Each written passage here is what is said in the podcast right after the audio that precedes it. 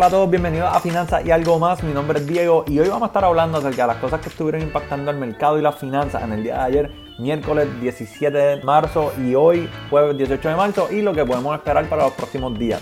Vamos allá. Bueno, así que vamos a estar hablando hoy acerca de los anuncios que hizo la Reserva Federal en el día de ayer, varios anuncios que han hecho distintas compañías en los Estados Unidos y en cuanto a los paquetes de estímulos de Biden, hay noticias, hay noticias también en cuanto al proceso de vacunación, así que vamos allá. En cuanto a los anuncios de la Reserva Federal, en el día de ayer, el presidente de la Reserva Federal, Jerome Powell, ¿verdad? dio muy buenas noticias.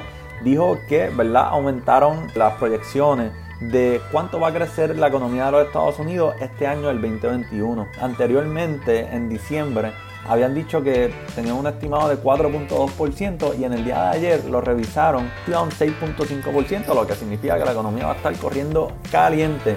Además mencionó que va a mantener el programa de compra de bonos a una cantidad de 120 mil millones mensuales para estimular la economía y van a mantener los intereses cercanos a cero hasta el 2023. Ahora, hay una relación aquí interesante, ¿verdad? De que si la economía mejora más rápido de lo esperado, pues quizás estos intereses los suben más rápido de lo esperado, pero eso estará por verse.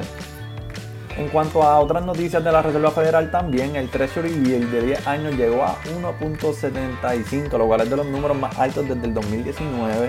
Muchas personas han visto la relación entre que este producto aumente, ¿verdad? Ese yield y haya un sell-off en lo que son las compañías de tecnología, bueno, en cuanto a las vacunas, hay una posible noticia muy positiva y es que es posible que en el día de hoy se lleguen a las 100 millones de vacunas administradas en los Estados Unidos, lo cual es un adelanto muy grande. La administración de Biden había mencionado que querían llegar a 100 millones de vacunas en sus primeros 100 días y para eso faltan 6 semanas todavía y se espera, ¿verdad? Si se continúa este ritmo, que para sus 100 días de mandato llegue a las 200 millones de vacunas administradas en los Estados Unidos lo cual es un tremendo número, un tremendo avance. Hoy también se espera que el presidente Biden haga unas declaraciones a eso de las 3 y pico de la tarde en cuanto a la vacunación, así que quizás estará ahondando un poco más de esto durante horas de la tarde. En otras noticias, Alphabet Inc., compañía dueña de Google y de YouTube, anunció que iba a invertir sobre 7 mil millones de dólares en oficinas y data centers a través de todos los Estados Unidos, lo que crearía sobre 10 mil empleos full time. Además, el banco Deutsche Bank anunció que eh, year to date, su sección, su departamento de investment banking, ha crecido sus ingresos por un 20%, lo cual, ¿verdad? Quizás no sea tan sorprendente por todos esos initial public offerings que hemos visto que han sido verdaderamente estelares. Bueno, y en otras noticias que impactan la economía, los cheques de estímulo federal de los 1.400 dólares han estado corriendo como pan caliente. Ya los Estados Unidos ha emitido sobre 90 millones de cheques, lo cual es un valor colectivo de 242 mil millones de dólares. Así que habrá que estar pendiente cómo eso impacta la economía. Obviamente se espera que positivamente.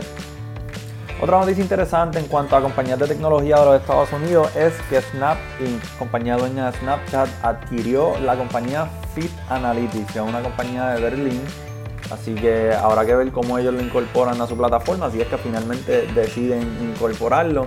Se dice que esto sería muy favorable para monetizar su usuario, dado que no dependerían solamente de anuncios, sino de la venta de productos a través de su plataforma con in-app purchases.